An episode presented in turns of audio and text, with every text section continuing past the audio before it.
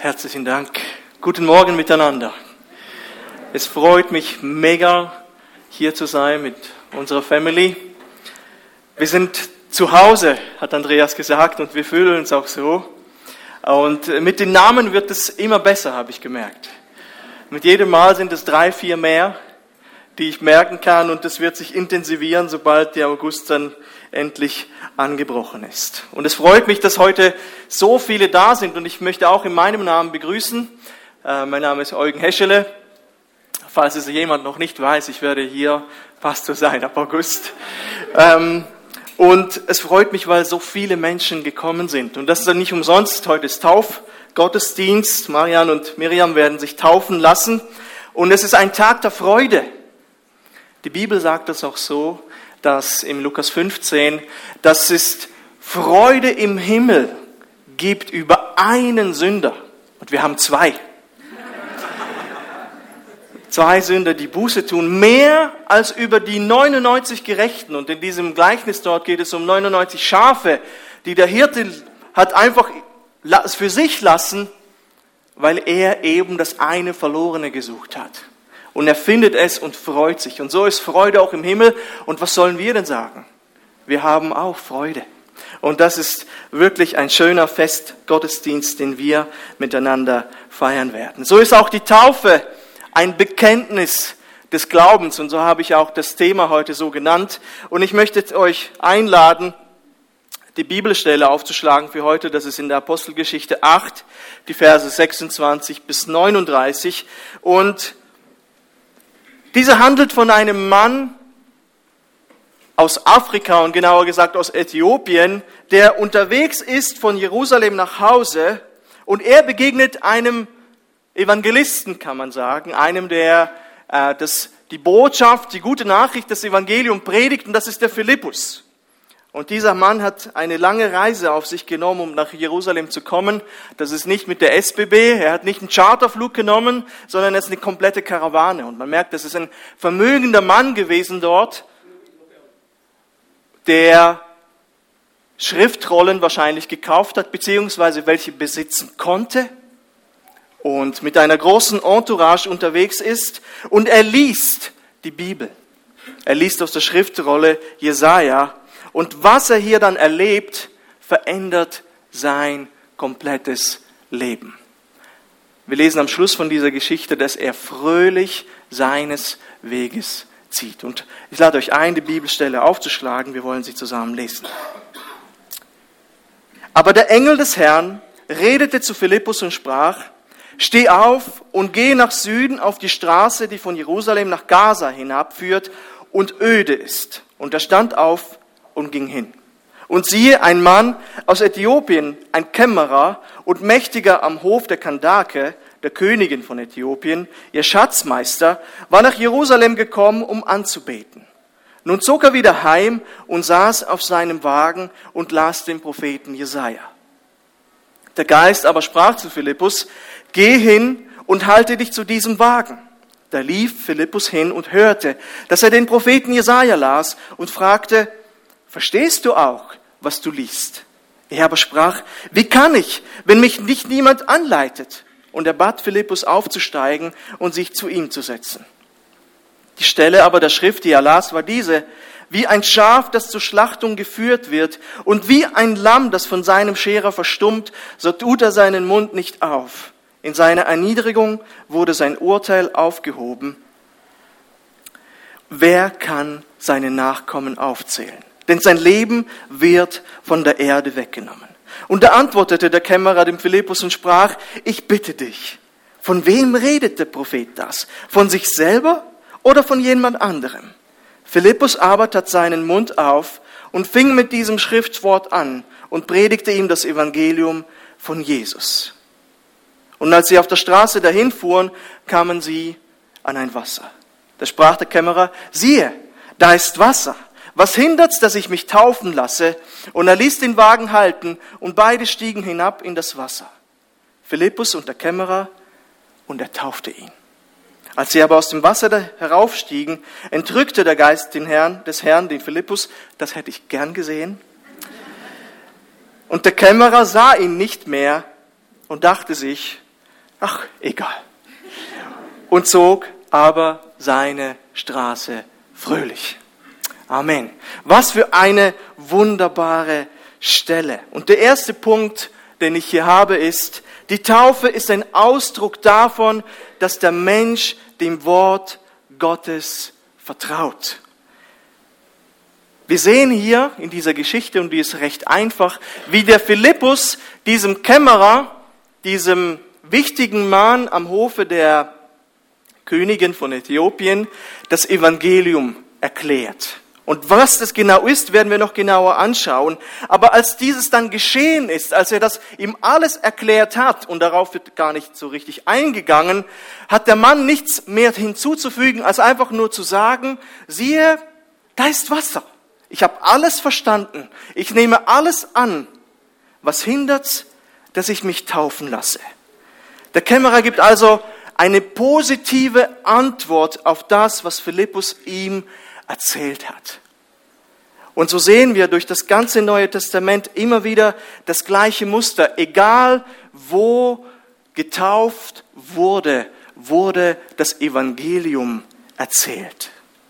Und danach wurde ein glaubhaftes Glaubensbekenntnis abgelegt und es wurde dann getauft. Und das ist ein starkes Argument zum Beispiel gegen die Kindertaufe, die wir nicht praktizieren. Dass, dass dem, dem, der Taufe ein Glaubensbekenntnis vorausgeht und erst dann Menschen überhaupt in das Wasser gehen konnten, um das zu bezeugen, was sie glaubten. So lesen wir in der Apostelgeschichte, dass, dass nach der Pfingstpredigt des Petrus die Menschen tief bewegt waren von diesen Worten, die er sagte. Und so steht dann dort in Apostelgeschichte 2, 41, die nun sein Wort aufnahmen wurden getauft.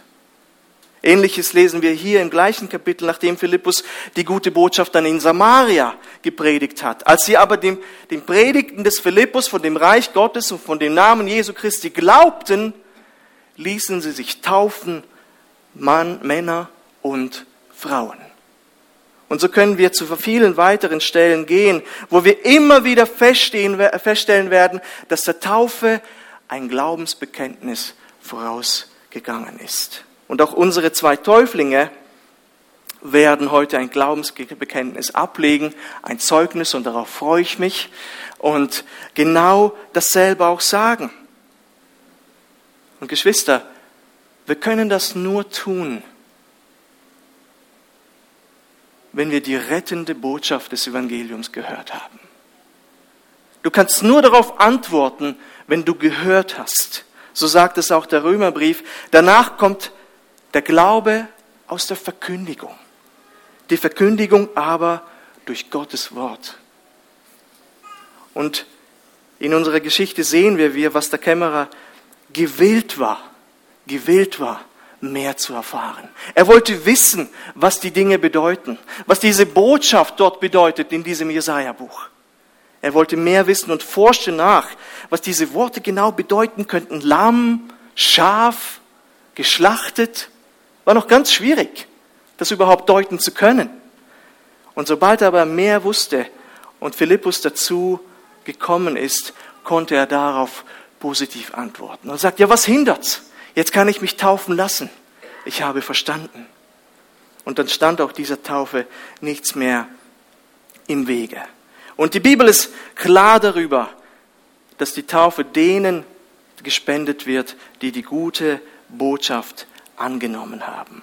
Sie müssen wissen, worauf sie sich einlassen. Ich habe gedacht, das kann man vielleicht mit der Ehe vergleichen. Ich habe die Eva geprüft, ob ich mich darauf einlassen will. Und sie hat mich sehr genau geprüft, ob sie sich tatsächlich auf diesen Eugen einlassen möchte. Wir mussten einander kennenlernen. Wir kannten einander nicht. Es ist ja nicht so, dass der Vorhang aufgeht, ich sehe die Person, jawohl, ich werde sie heiraten. Bitte macht das nicht, ihr jungen Leute. Sondern ich möchte zuerst wissen, wer ist es der, der mir gegenübersteht? Haben wir dieselben Glaubensüberzeugungen? Haben wir dieselben Lebensziele? Wollen wir Kinder haben oder nicht? Das ist übrigens ein sehr wichtiger Punkt bei der Familienplanung für die Ehe. ja, wenn man im Nachhinein feststellt, dass der eine Kinder haben wollte und der andere nicht, hat man ein Problem. Und so musst du wissen, so ist es auch bei Jesus ähnlich, zu wissen, wer dieser Jesus ist was er von dir möchte, was er denn getan hat, was, was macht ihn so besonders und warum gibt es einen Aufruf, ihm nachzufolgen und ihn als Herr und Retter und Freund anzuerkennen. Diese Botschaft muss gehört werden, denn es wird dein ganzes Leben verändern. Genauso wie die Ehe dich verändern wird. Du wirst kein, kein, nicht mehr derselbe Mensch sein wie davor. Und so ist es auch mit der Bekehrung. So ist es auch nach der Taufe. Du bist nicht mehr derselbe Mensch und du musst wissen, worauf du dich einlässt. Und der Kämmerer setzt sich auch eben intensiv, wenn wir sehen, er, er sitzt in seinem Wagen und er liest diese Botschaft. Er möchte verstehen, wer ist es? Um wen geht es? Betrifft es mich? Und wie betrifft es mich? Er setzt sich damit auseinander und wir sehen, wie Gott ihm antwortet. Wenn du suchst, wirst du finden. Und ich möchte dich fragen, wenn du vielleicht zum ersten Mal da bist oder das noch, noch nie diese Antwort gefasst hast, hast du dich mit der rettenden Botschaft Jesu auseinandergesetzt? Wie dieser Kämmerer. Ich lade dich dazu ein. Und die zwei Täuflinge haben es getan und ich freue mich, dass es auch diese positive Antwort in ihrem Leben gibt und wir das auch heute so, so zelebrieren können. Kommen wir zum zweiten Punkt. Die Taufe ist ein Ausdruck auch davon, dass der Mensch seine Errettung, und jetzt kommt diese rettende Botschaft, allein von Jesus Christus abhängig macht. Denn die Stelle, die Jesaja hier geschrieben hat und dieser Kämmerer liest, steht wie folgt da, wie ein Schaf, das zur Schlachtung geführt wird und wie ein Lamm, das vor seinem Scherer verstummt, so tut er seinen Mund nicht auf. In seiner Erniedrigung wurde sein Urteil aufgehoben. Wer kann seine Nachkommen aufzählen? Denn sein Leben wird von der Erde weggenommen. Da antwortete der Kämmerer dem Philippus und sprach, ich bitte dich, von wem redet der Prophet das? Von sich selber oder von jemand anderem? Und das ist schön, wie Philippus dann sagt. Philippus aber tat seinen Mund auf und fing an mit diesem Schriftwort an und predigte ihm das Evangelium von Jesus. Was dem Kämmerer nicht klar ist, dass diese Stelle vom Messias redet, auf den Israel schon die ganze Zeit gewartet hat. Und darum fragt er dann auch, ob Jesaja hier über sich spricht oder über jemand anderen. Wen meint denn dieser Jesaja hier? Und ihm ist bewusst, dass es offensichtlich nicht um ein Tier handelt, sondern es ist ein Vergleich Lamm, Schaf. Es ist eine, eine gewisse Demut hier, eine starke Demut bei dieser Person. Aber was bedeutet das? Und warum musste dieser Mensch so sterben? Nun, Jesus Christus ist das Lamm, weil er die Sünde leise trug leise trug.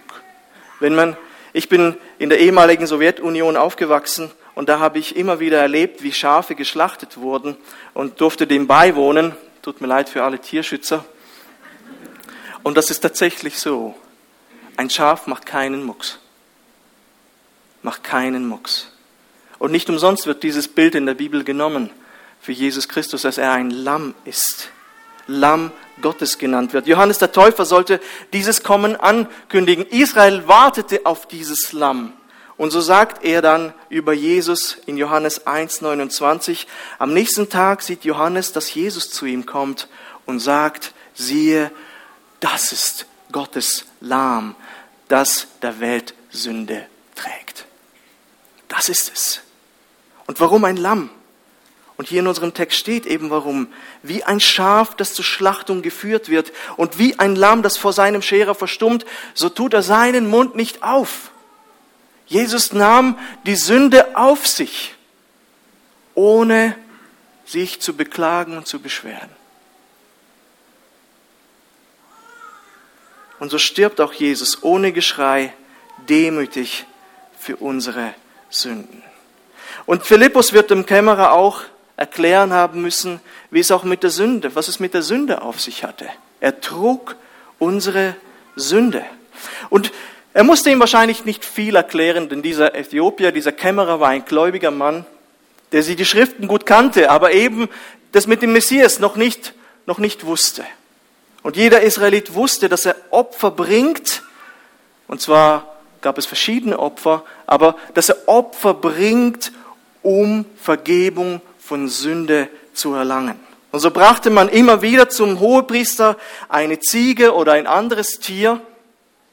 Man stemmte, er legte die Hände auf den Kopf dieses Tieres oder auf das Tier und übertrug symbolisch die Sünde von dieser Person. Und der, der, dieser Geschichte musste auch Reue und Buße vorausgehen. Und anschließend, und das war immer das Ritual, musste dieses Tier sterben. Das heißt, jedem Israeliten war klar, für meine Sünde muss jemand sterben. Es musste jemand sterben. Sünde bringt immer den Tod. Und damit die Sünde mich nicht trifft, damit der Zorn Gottes mich nicht trifft, muss diese Sünde von mir genommen werden. Und so war es schon in Israel so, dass die Tiere geschlachtet werden, um die Sünde abzuwenden. Gott hat aber immer noch erwartet, dass eine Reue da ist, dass eine Umkehr da ist und dass eine na, Buße, Buße getan wird, wie Umkehr auch anders genannt wird. Aber das Tier musste sterben.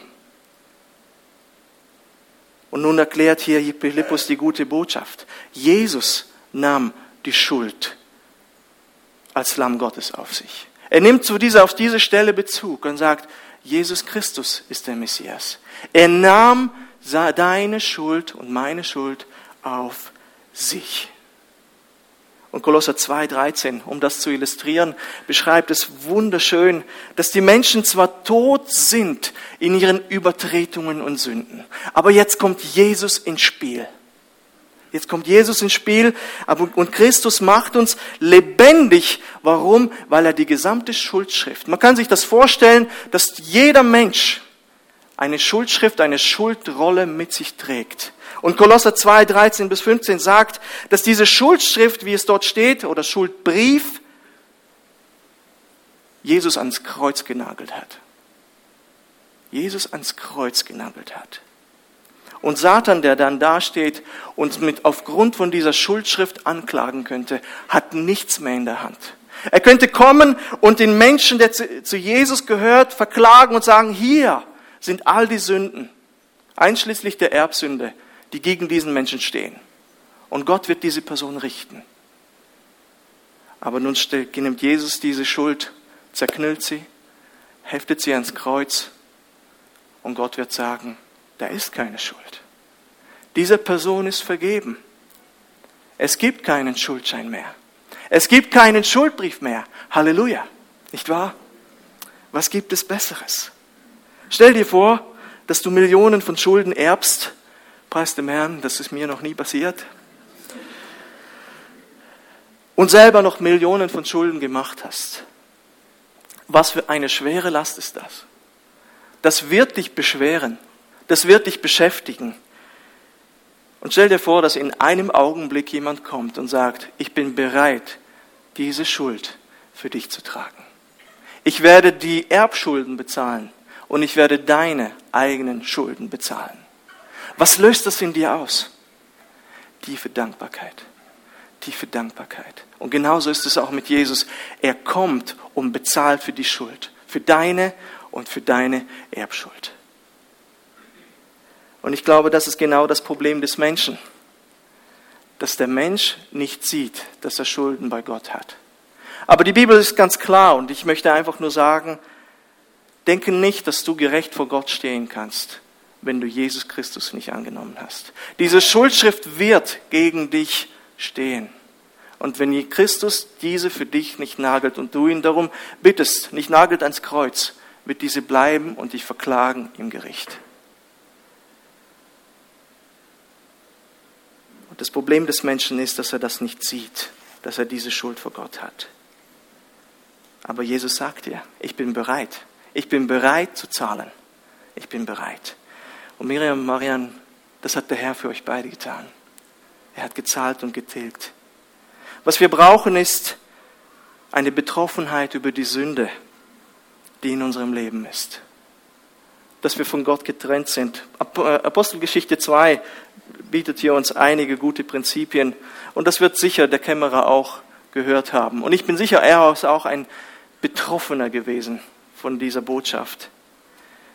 Wo Petrus predigt und sagt und eben den Israeliten nach der Kreuzigung von Jesus ihnen ins Gewissen redet und sagt, ihr wart es, eure Sünden haben Jesus Christus ans Kreuz genagelt.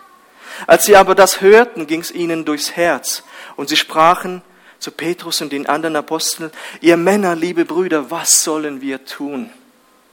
Und eben das braucht es, Betroffenheit über die eigene Sünde. Ich bin ein Sünder. Gott sei mir gnädig und vergib mir. Dann braucht es auch Zeichen der Umkehr. Eingestehen, dass wir Sünder sind. Und er antwortet ihnen dann, was sollen wir tun? Er antwortet, tut Buße und dann lasst euch taufen. Kehrt um, bekennt das, was in eurem Leben schlimm gelaufen ist. Bekennt eure Sündhaftigkeit. Bekennt, dass du Sünder bist und dass du verloren bist und die Gunst Gottes auf gar keinen Fall aus eigenen Kräften irgendwie erlangen kannst, sondern allein abhängig machst von Jesus Christus. Zeichen der Umkehr. Und dann braucht es auch den Wunsch, jetzt und für immer mit Christus verbunden zu sein. Du nimmst ihn als Herr und akzeptierst ihn ohne Kompromisse. Ich denke, das ist manchmal, was ich erlebt habe. Es braucht nicht nur das Bekenntnis, dass man glaubt, sondern es müssen auch die Zeichen und die Werke folgen, die diesen Menschen begleiten. Und ich möchte ganz klar hier sagen, ich spreche nicht von Werksgerechtigkeit. Aber ich habe Menschen erlebt, die sich haben taufen lassen und dann habe ich sie im Gottesdienst nicht einmal wieder gesehen. Nicht einmal. Und es braucht wie beides. Ich, ich vergleiche das vielleicht mit einem Fußballmatch, wo du ein Ticket brauchst. Und um das Ticket zu besorgen, brauchst du Geld. Du zahlst für das Ticket und Jesus zahlt für dieses Ticket. Jesus zahlt für dieses Ticket, äh, dieses Ticket ist umsonst. Du bekommst das Ticket. Aber um in das Stadion zu kommen, brauchst du immer noch dieses Ticket. Dein Leben muss zeigen, dass du zu Jesus gehörst, dass du ein Commitment hast, nicht Werk durch Werke gerecht werden, sondern dein Leben zeigt, dass du ein neuer Mensch bist, dass Jesus Christus dir vergeben hat, dass er dich verändert hat. Nicht, dass er einfach nur für dich bezahlt hat, sondern dein Leben zeigt auch diese Vergebung. Wunsch jetzt und für immer mit Christus verbunden zu sein. Und wir bekommen dann ein neues Leben. Gottes Geist nimmt in uns Wohnung. So haben wir im Römer 8 so eine schöne Stelle. Ihr habt nicht einen Geist der Knechtschaft empfangen, dass ihr euch abermals fürchten müsstet, sondern ihr habt einen Geist der Kindschaft empfangen, durch den wir rufen, aber lieber Vater. Du hast die Möglichkeit, geistliche, persönliche Gemeinschaft mit Gott zu haben, weil, weil Gott in dir Wohnung nimmt und du ihn lieben kannst weil er dich liebt. Du kannst zu ihm beten, er wird antworten. Du kannst mit ihm reden, er wird dir zuhören. Du kannst bitten, er wird antworten. Du wirst anklopfen, er wird dir auftun. Weil du eine persönliche Beziehung zu ihm hast. Und du wirst auch zur Gemeinde hinzugefügt.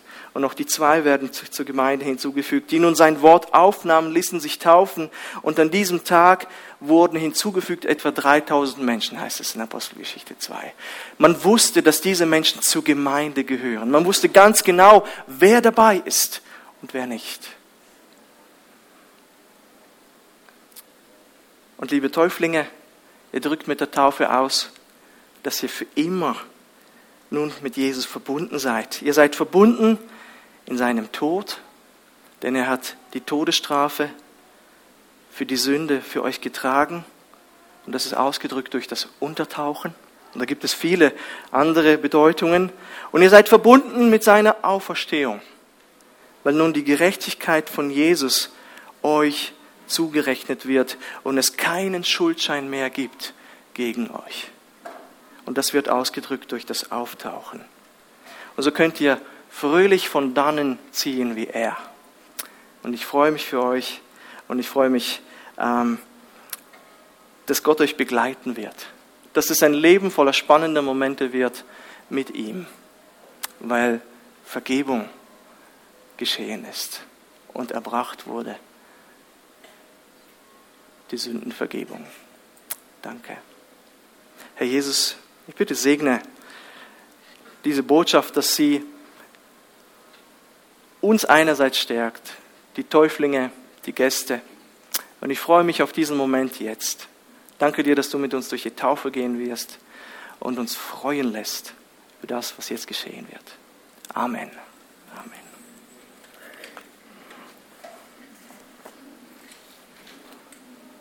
Vorlesen, was Sie auch unterschrieben haben. ja, einfach dieses Taufbekenntnis. Auch wenn ihr es schon x-mal gehört habt, lasst es euch nochmals sagen.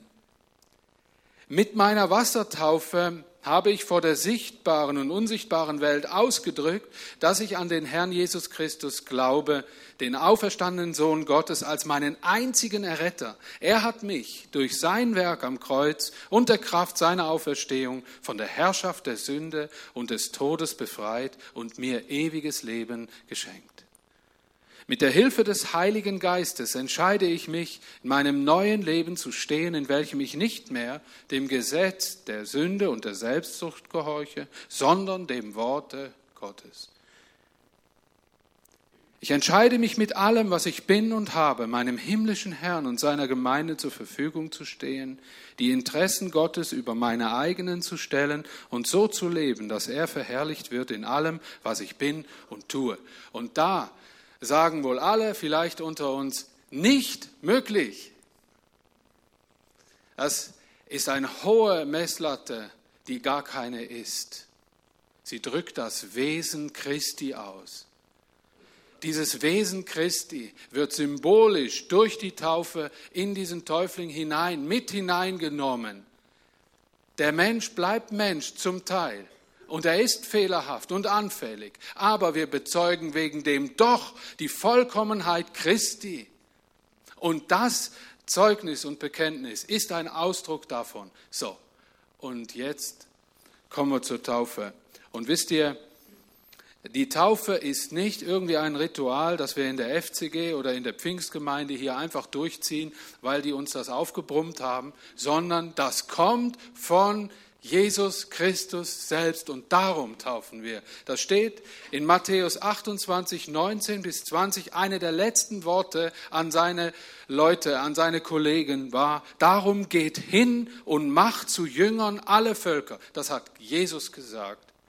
Und dann taufet sie auf den Namen des Vaters, des Sohnes und des Heiligen Geistes. Und darum machen wir genau das im Taufbecken heute Morgen und lehret sie alles, was ich euch befohlen habe. Wisst ihr, das ganze Ding ist ein Gehorsamsschritt mit geistlicher Auswirkung in der sicht- und unsichtbaren Welt, aber von Herzen.